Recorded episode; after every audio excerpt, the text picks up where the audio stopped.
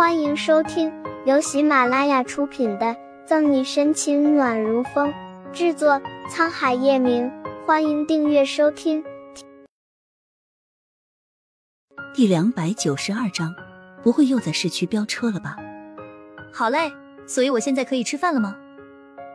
沈西立刻阴转晴，笑得像含苞刚开的花儿似的。拿沈西没有办法，叶晨玉哭笑不得的摇摇头。把病房专用饭桌移到沈西面前，端起饭碗，拿起筷子开始夹菜喂沈西。张嘴。沈西已经做好自己吃饭的准备，现在乍一看叶晨玉的动作，愣了愣神。不吃就算了。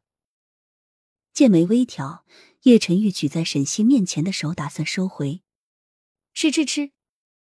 不等叶晨玉有动作，沈西就以迅雷不及掩耳之势把菜含在嘴里。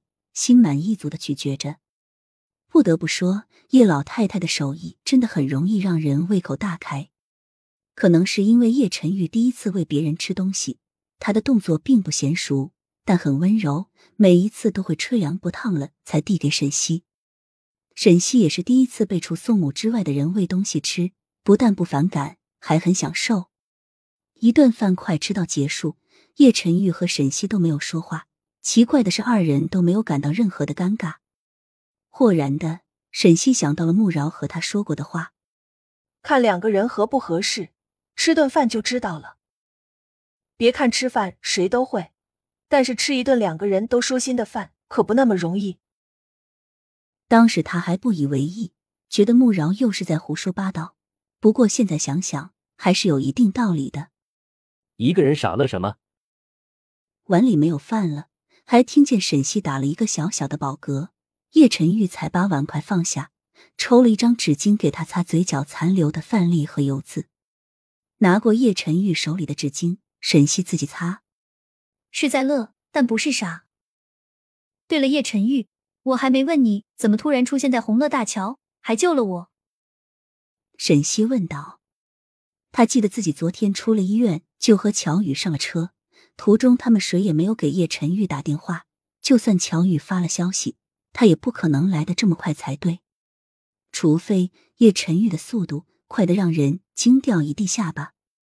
我收到乔宇消息的时候，正在时代广场大厦收拾饭盒。叶晨玉语气平淡，好像真的只是在那等沈西而已。昨天他是想给他一个惊喜来着。时代广场大厦，叶晨玉。你丫的不会又在市区飙车了吧？沈西啧舌讶异。乔宇发的信息在沈西意料之中，但时代广场大厦和红乐大桥可是相反的风向，差不多要一个半小时的路程。更遑论那时候还是下班高峰期，一个半小时的路程，半个小时到，中间还有一段堵得厉害的市区环城路。沈西不敢想象其中的危险性。不然你觉得你就只是抽筋？还能好好的躺在这里和我叫嚣？叶晨玉扫了一眼沈西裹得像粽子的脚，呃。沈西干笑，急忙转移话题。那赵云云现在怎么样了？她还好吗？托你这个人民警察的福，她好的很，只是那个孩子。孩子，妮妮怎么了？沈西心下一紧。桥上劝说赵云云时的那种感觉又上来了。他没有见过孙江，但从谭维的介绍和赵云云的恐惧害怕中，知道那个男人什么都做得出来。现在也在医院。看出沈西的担心，叶晨玉并不打算瞒招他。什么？妮妮也在医院？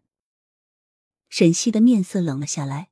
叶晨玉还没有反应过来，就径直把手背上的吊针扯掉，掀开被子。不行，我得去看看。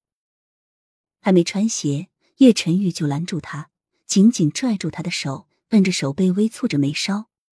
流血了。这个女人以前都是这样，不把自己的身体放在眼里吗？我先把血止住，我陪你一起去。知道沈西要说什么，也清楚犟不过他的脾气，叶晨玉只能顺着他。沈西诧异的怔愣片刻，他以为就叶晨宇的霸道不讲道理的性格，会死死的拦着他。本集结束了，不要走开，精彩马上回来。